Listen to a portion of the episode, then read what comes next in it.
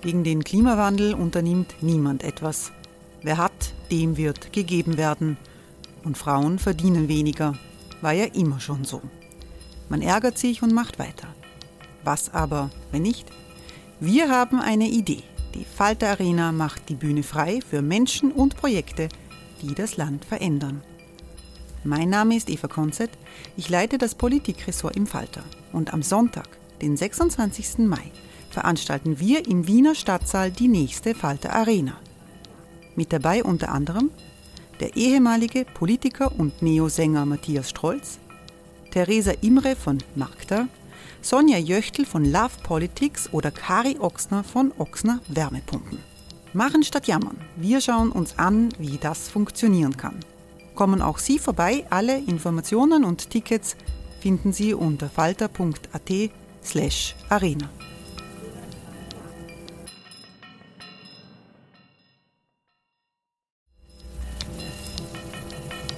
Falter-Podcasts werden durch Werbung unterstützt. Das hilft bei der Finanzierung unseres journalistischen Angebots. Hey, it's Ryan Reynolds and I'm here with Keith, co-star of my upcoming film If, only in theaters May 17th. Do you want to tell people the big news? All right, I'll do it. Sign up now and you'll get unlimited for $15 a month in six months of Paramount Plus Essential Plan on us. Mintmobile.com slash switch. Upfront payment of $45 equivalent to $15 per month. Unlimited over 40 gigabytes per month. Face lower speeds. Videos at 480p. Active Mint customers by 531.24 get six months of Paramount Plus Essential Plan. Auto renews after six months. Offer ends May 31st, 2024. Separate Paramount Plus registration required. Terms and conditions apply if rated PG.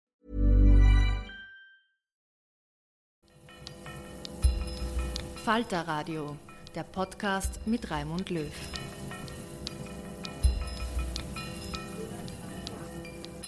Sehr herzlich willkommen, meine Damen und Herren, im Falterradio.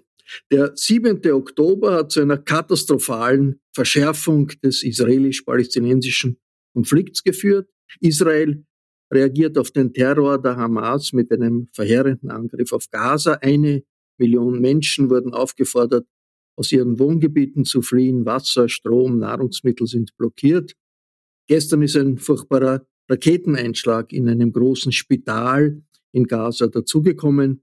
Israel gibt einer palästinensischen Organisation die Schuld. Die Palästinenser sprechen von einer israelischen Rakete. Die Vereinten Nationen sprechen von einer riesigen humanitären Katastrophe. In Israel ist der Schock über das Geschehene noch allgegenwärtig. Die Zahl der Opfer ist groß. Mehr als 200 Geiseln haben die Bewaffneten der Hamas nach Gaza gebracht. Um die Ängste und Spannungen in Jerusalem der Stadt, die Juden, Muslimen und Christen heilig ist, geht es in dieser Sendung und ausgehend davon um die gesamte Situation. Wir führen dieses Gespräch Mittwochvormittag am 18.10.2023. Online bin ich in Jerusalem verbunden mit Markus Bugnia. Guten Tag, Herr Bugnia. Guten Tag aus Jerusalem. Herr Bugnia leitet das österreichische Hospiz in der Altstadt von Jerusalem. Das Hospiz ist eine Einrichtung der österreichischen katholischen Kirche und liegt im Herzen der Altstadt von Jerusalem. Herr Bugnia, wie ist heute die Atmosphäre bei den Menschen in der Altstadt? Das Thema äh, Krankenhaus, äh, das anglikanische Krankenhaus in Gaza-Stadt beherrscht heute Morgen natürlich äh, jedes Gespräch. Die Zahl der Opfer vor Ort äh, steht noch nicht fest. Es sind jedenfalls äh, Hunderte. Und natürlich, äh, wie schon seit Tagen, kursieren verschiedene Erklärungen unter Anführungszeichen und verschiedene Verschwörungstheorien, wie es dazu kommen konnte, mit gegenseitigen Schuldzuweisungen. Viele wissen allerdings auch sehr gut, dass aktuell heute Morgen in einer derart angespannten Situation es unmöglich sein wird, wirklich äh, den Dingen auf den Grund zu gehen und herauszufinden, was da vor Ort wirklich passiert ist. Das sind gegenseitige Schuldzuweisungen. Und natürlich wird sich jetzt niemand hinstellen äh, und die Verantwortung dafür übernehmen, weil all das nur zu weiteren Eskalationen führen wird. Das Hospiz liegt ja im muslimischen Viertel der Altstadt.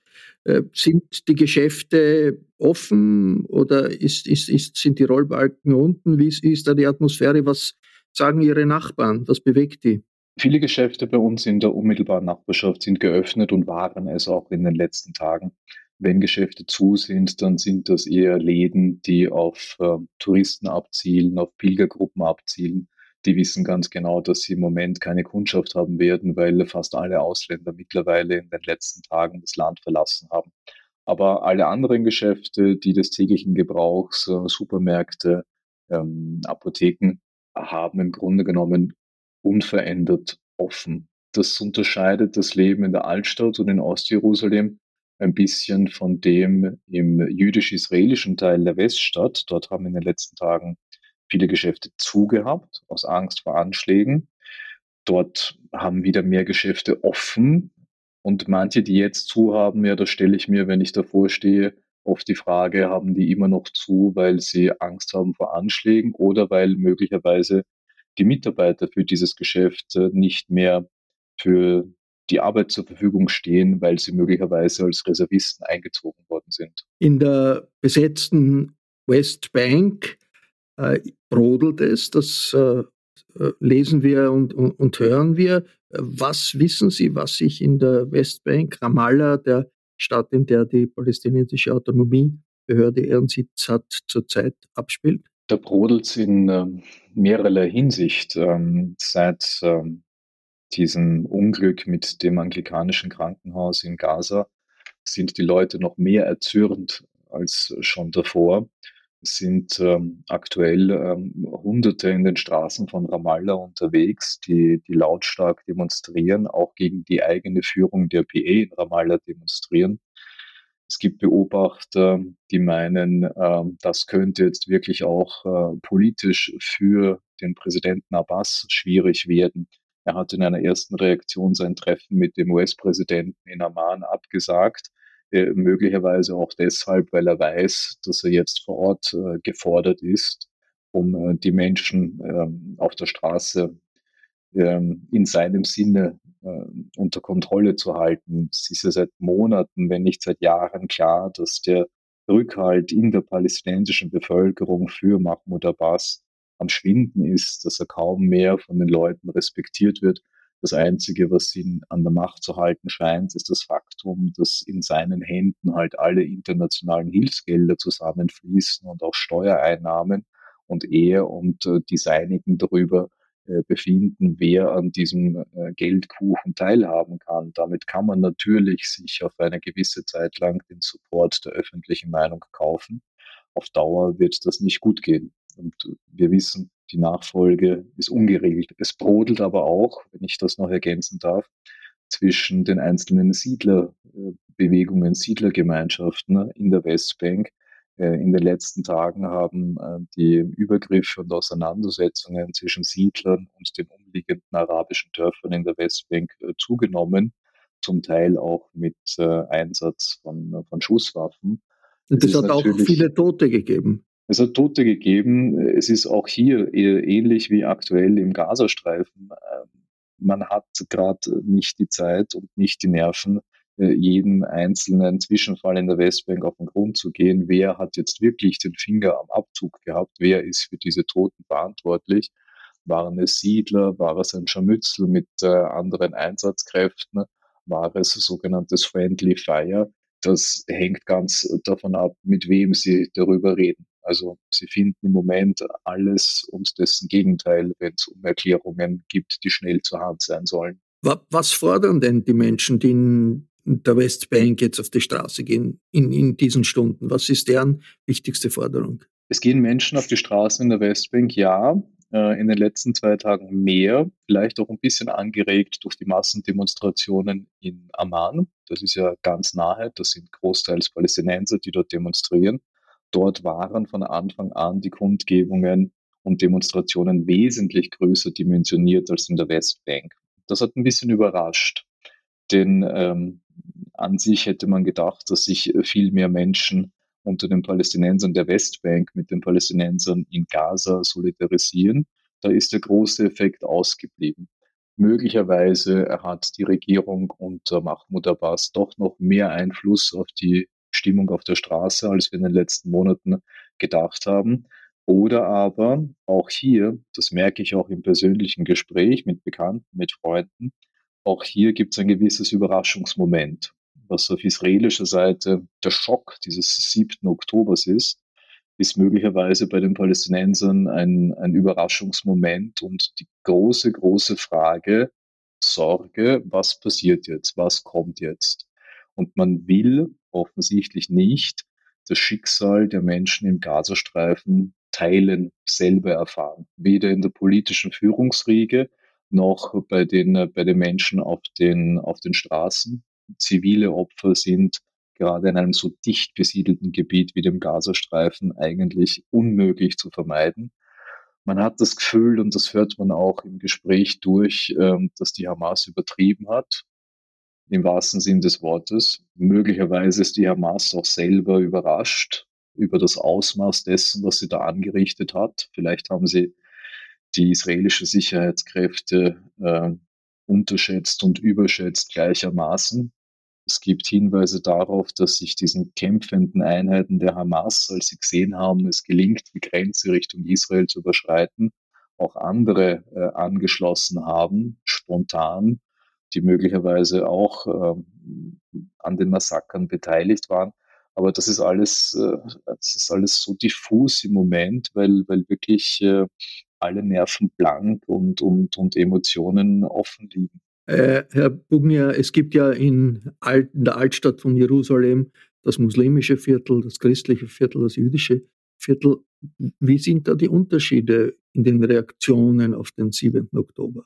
Ich war vorgestern ähm, einkaufen. Das geht ganz normal. Man kann sich hier durchaus normal bewegen. Die Menschen in Jerusalem wissen durchaus, ähm, dass mehrheitlich äh, jetzt nicht äh, Jerusalem im Fokus steht. Also wenn es Raketenangriffe auf Jerusalem gibt, und die gibt es äh, nach wie vor, das ist auch erstaunlich, dass nach doch mittlerweile mehr als einer Woche ähm, noch nicht gelungen ist, diese Abschussrampe im Gazastreifen unter Kontrolle zu bringen. In der Vergangenheit haben wir immer gesagt, äh, Jerusalem als die heilige Stadt, da riskiert auch die Hamas nicht, dass sie ihre ei eigenen heiligen Städten trifft. Das hat sich verändert.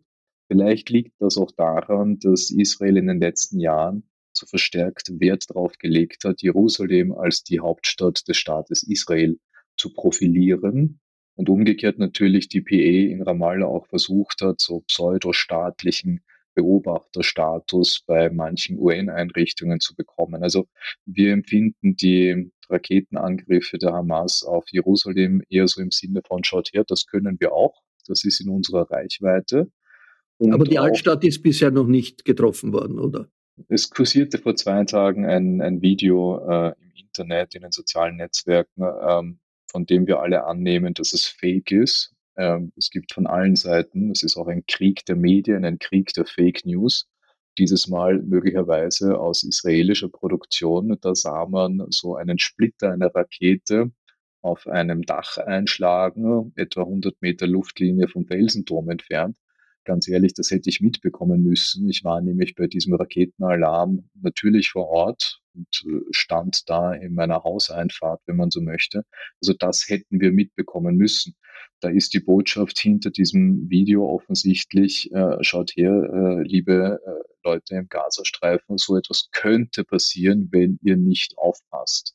Also das ist offensichtlich äh, Fake News gewesen. Also das, sowas, sowas äh, haben wir hier vor Ort nicht erlebt. Herr Bugner, gibt es so etwas wie Empathie, Mitgefühl für die Opfer der jeweils anderen Seite? Also bei den Palästinensern für die jüdischen Opfer und, und im jüdischen Viertel für die palästinensischen Opfer jetzt in, in Gaza? Es gibt einige wenige, ich sage jetzt mal, äh, aufgeklärte, denkende, jene, die sich nicht äh, von, der, von der Stimmung äh, der, des Augenblicks mitreißen lassen, die sehr wohl auch sehen, äh, dass es zivile Opfer, dass es Unschuldige gibt auf beiden Seiten.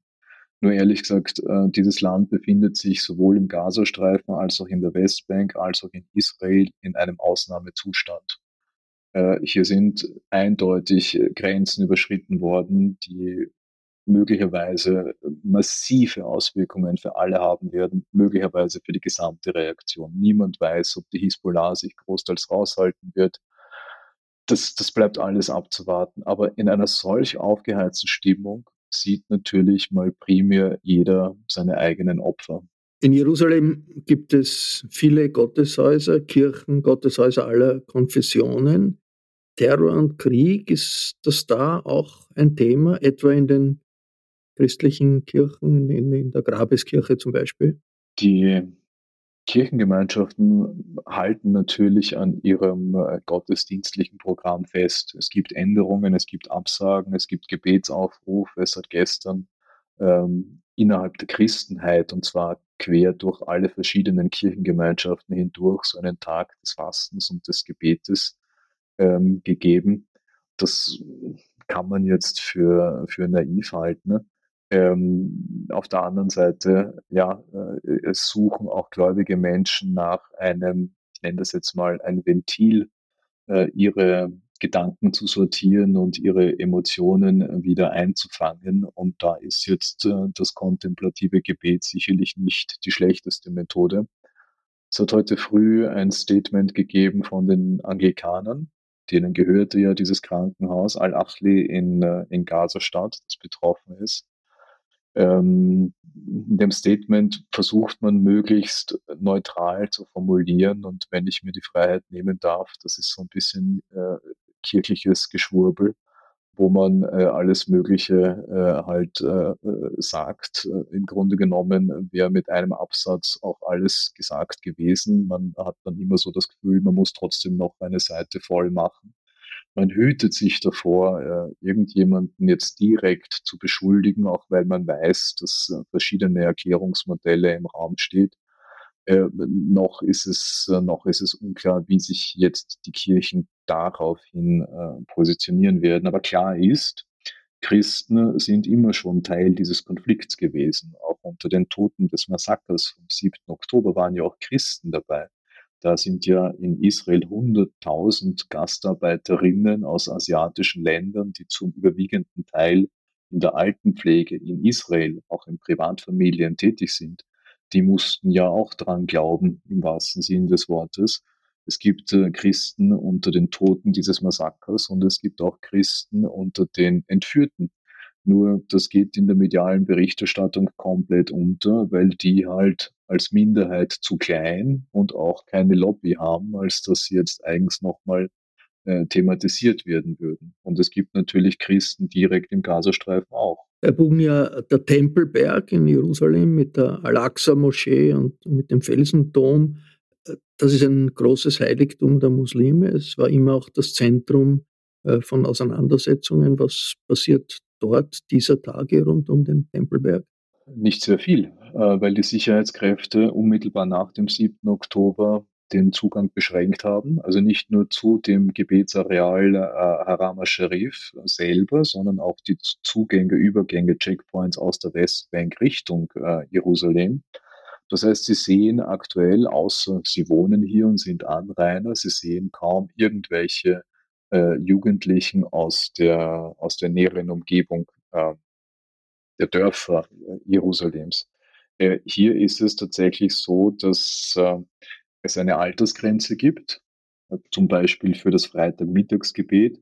Nur Männer, die über 45 Jahre alt sind, dürfen zum Gebet. Es gibt äh, Kontrollposten, wo man einzelne äh, Personen noch einmal kontrolliert, nicht nur auf ihr Alter, sondern auf ihre Herkunft, ihren Hintergrund und der es dann auch wirklich zulässt. Letzten Freitag ist es extrem ruhig geblieben mit extrem wenig Teilnehmern bei diesem Freitagmittagsgebet. Offensichtlich gehen die israelischen Sicherheitskräfte davon aus, ein Mann mit 45 äh, ist jetzt äh, Familienvater, äh, hat Kinder, für die er verantwortlich ist, der wird sich nicht spontan zu irgendwelchen Gewaltaktionen oder Steinewerfen hinreißen lassen. Das ist ein bisschen das Kalkül und es scheint auch aufzugehen. Viele der Menschen, die zum, zum Freitagsgebet kommen, kommen ja nicht nur aus Jerusalem, sondern auch aus der Westbank. Die Verbindungen mit der Westbank sind äh, eng. Äh, wie präsent ist Hamas in der Westbank? Nicht, äh, es wird kontrolliert, die Westbank von den israelischen Besatzungsbehörden und von der Palästinenserbehörde. Hamas ist so etwas wie eine Untergrundorganisation in der Westbank. Ist das richtig? Da haben Sie vollkommen recht. Ähm, es wurde zwar schon lange nicht mehr gewählt äh, in den palästinensischen Gebieten, ähm, Hamas hat auch in der Westbank immer schon gehabt eine, einen großen Unterstützerkreis, zum Teil auch unter den christlichen Palästinensern. Es hat einzelne Ortschaften gegeben auf Kommunalebene, wo sogar christliche Palästinenser auf Hamas-Listen kandidiert haben, zum Teil mit äh, äh, Anti-Raucher-Kampagnen versucht haben, Stimmen äh, zu finden oder sogar mit dem Thema Mülltrennung. Jeder, der den Orient kennt, weiß, wie schwierig das Thema im Orient äh, zu platzieren ist. Aber die Hamas nehmen wir in Europa im Westen primär als Terrororganisation wahr und das ist sie auch. Und sie hat sich in dieser Hinsicht am 7. Oktober noch einmal in ihrer Bestialität übertroffen in einem Maß, in dem das niemand für möglich gehalten hätte. Die Menschen allerdings vor Ort sehen die Hamas primär, wenn ich das so sagen darf, fast schon als sozial-karitative Einrichtung, die es schafft, den Menschen vor Ort, auch in der Westbank, in ihren Nöten und Anliegen zu helfen. Mit Schulen, Kindergärten, medizinischen Notfällen, Witwen, denen geholfen wird.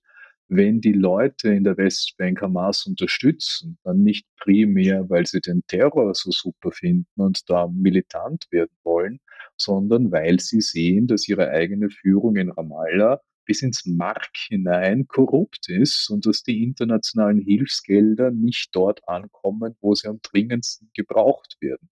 Und hier wären wir bei diesem Thema der Demokratiefähigkeit innerhalb der palästinensischen Gesellschaft. Also eine, ein Volk, das man so lange nicht wählen lässt, ein Volk, das nicht darauf vorbereitet wird, dass eine Wahl nicht nur darum geht, eine politische Kasse abzumahnen, indem man sie abwählt, sondern dass auch politische Konsequenzen hat auf einige Jahre hin, ja, das wird nicht gut gehen können. Und für den unwahrscheinlichen Fall, dass es bald zu Wahlen in der Westbank kommt, werden wir damit umgehen lernen müssen, dass auch die Hamas als politische Gruppierung, wenn sie die jetzige Eskalation überlebt, auch in der Westbank mehrheitsfähig sein wird. A lot can happen in three years, like a chatbot may be your new best friend. But what won't change? Needing health insurance. United Healthcare Tri Term Medical Plans, underwritten by Golden Rule Insurance Company, offer flexible, budget friendly coverage that lasts nearly three years in some states. Learn more at uh1.com. Sie haben gesagt, äh, es gibt auch äh, christliche Palästinenser, die mit der Hamas zusammenarbeiten oder Hamas äh, politisch unterstützen. Jetzt Hamas ist eine fundamentalistische Organisation, eine Terrororganisation von den Europäern, von den Amerikanern, äh, bezeichnet aber auf jeden Fall eine fundamentalistisch, islamisch-fundamentalistische Organisation. Wie kommt es, dass christliche Palästinenser dann trotz dieser Ausrichtung die Hamas unterstützen. Es ist vielleicht so ähnlich wie in der katholischen Kirche, nicht? Es gibt die Doktrin und dann gibt es den Alltag. Und auch auf dieser Ebene schaffen es ähm, die einzelnen Gemeinden, auch christliche Gemeinden, irgendwo eine Kommunikationsbasis mit der Hamas aufrechtzuerhalten. Es gibt eine katholische Gemeinde in Gaza-Stadt, mit der ich unregelmäßig zwar, aber doch Kontakt halte, weil es historische Verbindungen zwischen der Gemeinde dort und unserem Pilgerhospiz hier gibt. Einer meiner Vorgänger hat sie ins Leben gerufen. Und die erzählen mir, sie haben da so eine Notfallnummer zur Hand. Wenn es Stress geben sollte zu irgendeinem Thema mit der Nachbarschaft, dann gibt es jemanden von der Hamas, den sie anrufen können und der kommt dann und redet mit denen und klärt das Problem. Genauso kenne ich das auch aus meiner unmittelbaren Nachbarschaft. Also diese, diese alten, traditionellen, aus der arabischen Frühzeit stammenden Konfliktlösungsmethoden, bis hin zu Kapitalverbrechen, die gibt es nach wie vor, die sind vorhanden, stärker als uns das bewusst ist und sie funktionieren auch innerhalb dieser Kontexte.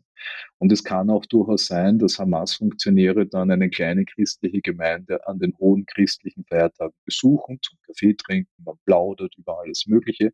Da geht kein Hamas-Mensch rein, weil es eben ideologisch nicht möglich ist und sagt, ich wünsche dir ein frohes Weihnachtsfest, man sitzt zusammen, trinkt Kaffee und beim Rausgehen sagt dann vielleicht der eine halblaut, ach ja, und übrigens Happy Feast oder so irgendwas.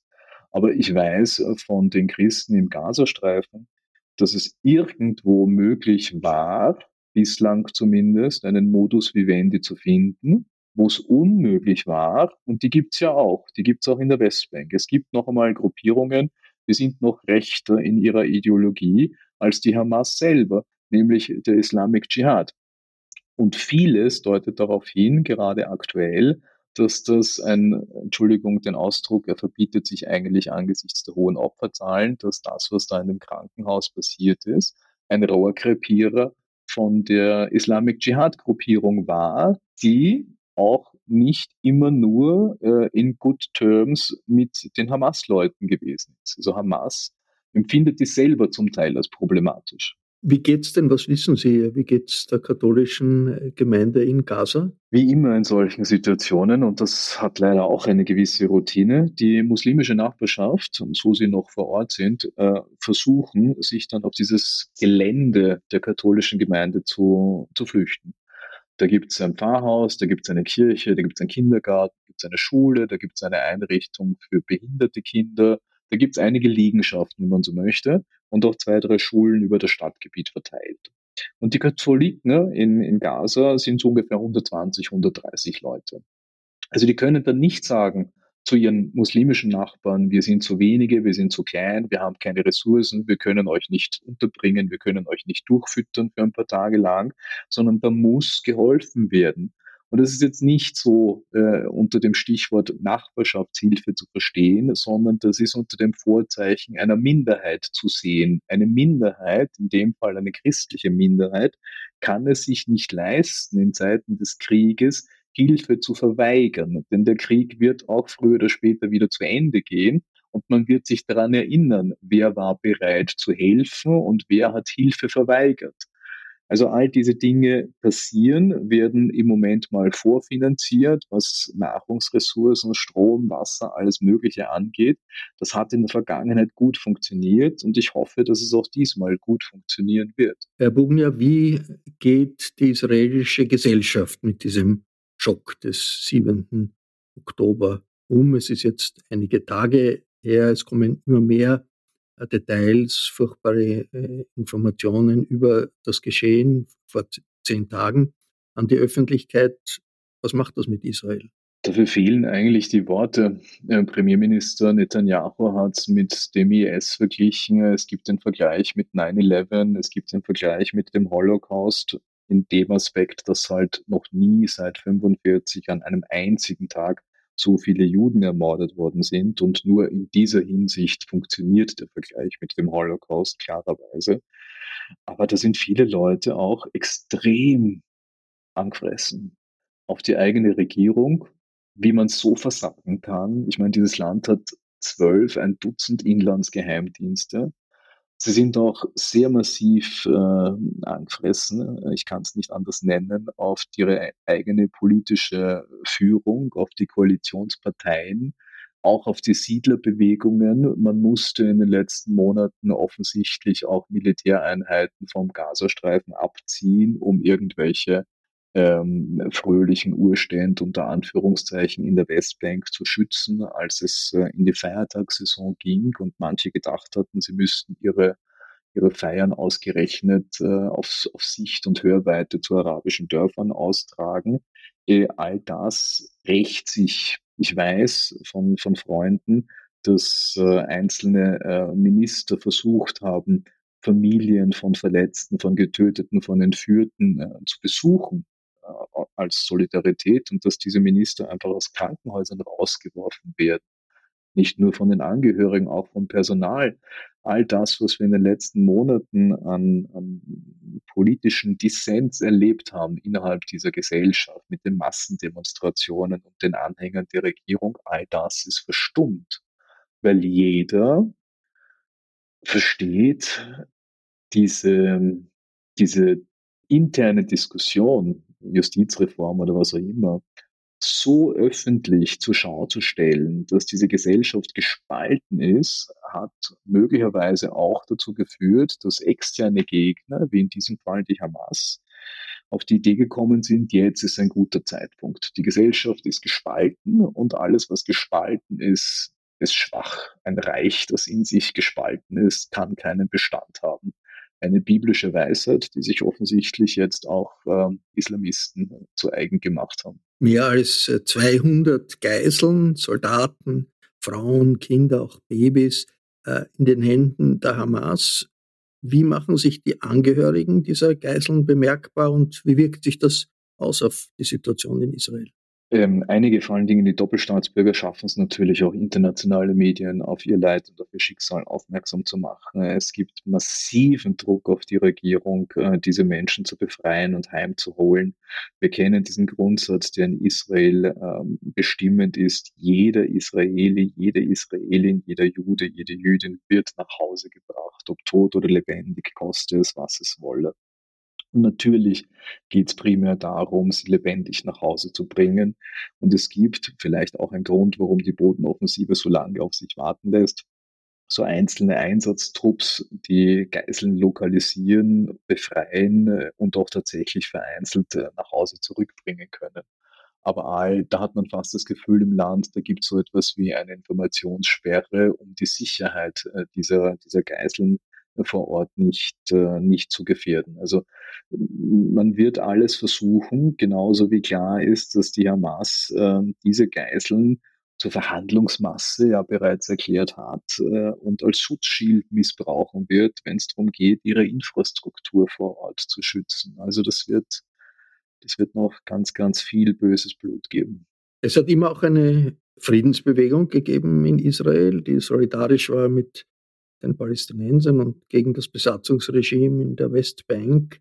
Gibt es diese Friedensbewegung in dieser angespannten Extremsituation jetzt noch? Meldet sich die zu Wort? Solche Gruppierungen hat es ähm, gegeben, gibt es immer noch. Äh, nur in Zeiten des Krieges haben die Sendepause, weil das, weil das niemand hören will, äh, deren Themen, deren Argumente. Aber nichtsdestotrotz ist es wichtig, dass diese Gruppierungen, wo Israelis und Palästinenser miteinander ins Gespräch kommen, auch in solchen Zeiten untereinander zumindest in Kontakt halten, weil man genau diese Gruppierungen für die Zeit danach brauchen wird. Und die gibt es, Gott sei Dank. Sie sind nicht groß, sie sind nicht mehrheitsfähig, aber sie sind über das Land verteilt und sie kümmern sich um verschiedene Themen, verschiedene Aspekte. Familien, Mütter, die sich organisieren. Ich weiß von interreligiösen Gruppen, auch von Jugendlichen, deren gemeinsames Hobby jetzt Fußball spielen ist, wo man sich trifft und kennenlernt. Und ich glaube, das kennt jeder auch aus seiner persönlichen Erfahrung. Sobald man sein Gegenüber, das Feindbild mal persönlich kennengelernt hat und zu schätzen gelernt hat und vielleicht sogar mag, dann wird es natürlich schwieriger, die bisherigen Vorurteile äh, zu perpetuieren. Also dann wird man möglicherweise, aber das hier, was wir vor Ort erleben, ist, ist wahrlich nicht, äh, nicht die Zeit für irgendeine Art von, von interreligiösem oder interkulturellem Dialog. Herr Bubnier, das österreichische Hospiz, äh, ist das jetzt noch in Betrieb oder, oder ist das leer? Bleiben Sie in Jerusalem äh, in dieser Zeit? Unsere Freiwilligen sind gerade erst im Sommer hier angekommen und waren zu kurz im Land, um das selber beurteilen zu können. Und je mehr Medien über Evakuierungen berichtet haben, desto größer wurde auf unsere Freiwilligen der Druck auch von den Eltern zu Hause. Also fast alle Freiwilligen haben freiwillig das Land verlassen. Zwei halten ebenso freiwillig mit mir und unserem Gästehausmanager hier die Stellung.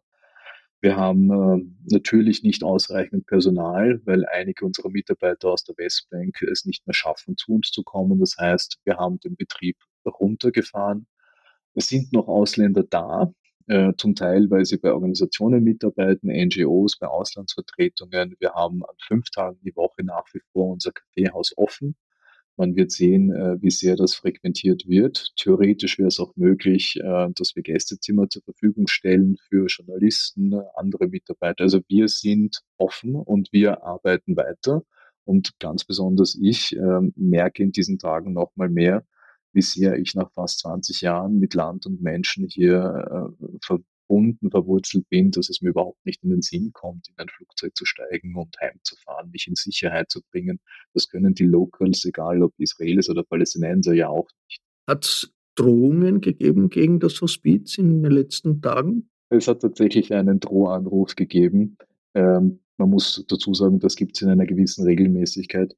Äh, wir nehmen sowas schon ernst. Äh, wir, wir, schauen halt, äh, was wir tun können im Moment.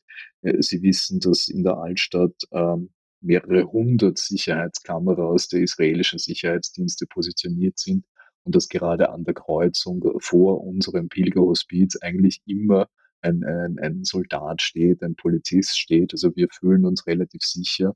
Dass jetzt irgendjemand Drohanrufe äh, macht, das überrascht uns jetzt nicht wirklich. Das passiert so alle zwei, drei Jahre und verstehe ich aus, aus der Hitze der Emotion heraus, äh, was auch immer äh, den Menschen dazu animiert hat. Vielleicht war es ein, ein, ein, ein dummer Scherz oder, oder einfach nur so, äh, ich zeige auch mal auf, äh, andere setzen einen Tweet ab und äh, jemand vor Ort greift vielleicht zum Telefonhörer, ich weiß es nicht.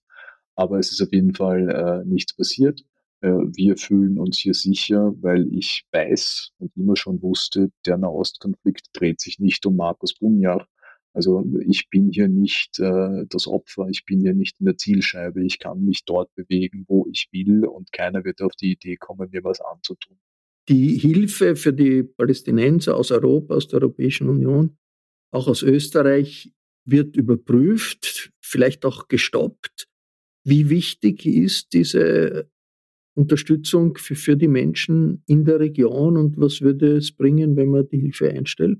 Ich verstehe, dass man in irgendeiner Weise versucht zu reagieren und auch, dass man prüft, ob diese Gelder tatsächlich dort ankommen äh, für die Menschen, die sie bestimmt sind, dass man das überprüft, äh, finde ich richtig. Das sollte man in aller Regelmäßigkeit überprüfen. Äh, das Problem sehe ich ja darin, dass man jetzt in dem Moment auf die Idee kommt, das zu überprüfen, weil ich auch davor nicht den Eindruck gehabt habe, dass diese Gelder wirklich dort ankommen, wo es die Menschen am allernotwendigsten brauchen.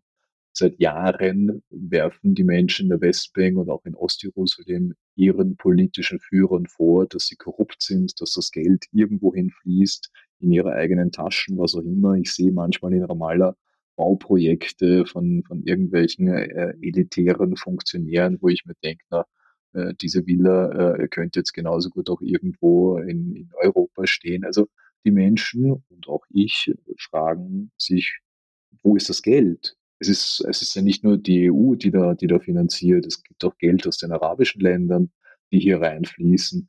Äh, dass Katar äh, im Gazastreifen massiv äh, Geld in die Hand nimmt, äh, weiß jeder. Nur die, die, die, es ist ja nicht zu wenig Geld in der Region. Es ist offensichtlich nur in den falschen Händen. Und das regt mich genauso auf wie die Menschen hier vor Ort. Und dass man das mal überprüft, äh, wird gut sein. Nur humanitäre Hilfe abzustellen, führt lediglich dazu, diese Menschen in die Arme der falschen Leute zu treiben. Wie werden allgemein die europäischen Reaktionen auf diese Krise wahrgenommen in der israelischen Öffentlichkeit, aber auch bei den Palästinensern? Für die europäischen Stimmen, und der Plural ist ja verräterisch, ähm, wäre es mal gut, wenn sie sich auf eine Vorgangsweise ändern würden und dass mal äh, man wüsste, äh, wofür die EU als solche auch wirklich steht. Äh, man hat oftmals in der Vergangenheit das Gefühl gehabt, dass da viele europäische Länder ihre eigene äh, Agenda verfolgen, als dass man an einen gemeinsamen Strang ziehen möchte. Und das ist der Grund dafür, warum viele in Israel und Palästina, welche Stimmen auch immer da aus Europa kommen, nicht sonderlich ernst nehmen. Das Einzige, was ernst genommen wird, sind die Amerikaner, sind die USA, weil die mit einer Stimme sprechen und die auch die einzige Macht sind, es gerade schafft, äh, zwei Flugzeugträger innerhalb kürzester Zeit ins Mittelmeer zu stellen, um äußere Feinde Israels in Schach zu halten. Also ähm, das Potenzial, äh, weder militärisch noch politisch noch rhetorisch, äh, hat die EU nicht. Das, das weiß hier jeder. Man hört denen zu, man empfängt sie, man ist höflich, man ist freundlich. Aber man weiß ganz genau, Israelis wie Palästinenser, eigentlich sollte man sich an die Amerikaner halten und auch hier in der Region wichtig, an die Russen, deren Stimme hier deutlich mehr Gewicht hat als irgendein europäischer Zwergstaat. Herr Bugner, ich bedanke mich sehr herzlich für dieses Gespräch und wünsche Ihnen alles Gute nach Jerusalem.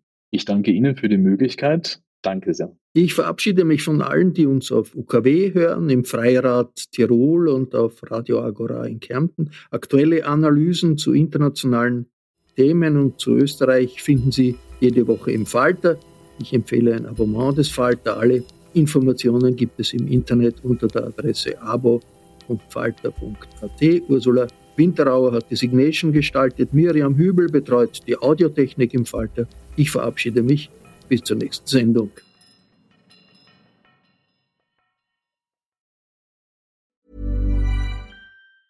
Planning for your next trip? Elevate your travel style with Quince. Quince has all the jet setting essentials you'll want for your next getaway, like European linen, premium luggage options, buttery soft Italian leather bags, and so much more. And is all priced at 50 to 80% less than similar brands. Plus, Quince only works with factories that use safe and ethical manufacturing practices. Pack your bags with high-quality essentials you'll be wearing for vacations to come with Quince. Go to quince.com/pack for free shipping and 365-day returns. This message comes from BOF sponsor eBay. You'll know real when you get it. It'll say eBay Authenticity Guarantee. And you'll feel it. Maybe it's a head turning handbag, a watch that says it all, jewelry that makes you look like the gem, or sneakers and streetwear so fresh every step feels fly. eBay gets it. So look for the blue check mark next to that thing you love and be confident that every inch, stitch, sole, and logo is checked by experts. With eBay Authenticity Guarantee, you can trust that feeling of real is always in reach. Ensure your next purchase is the real deal. Visit eBay.com for terms.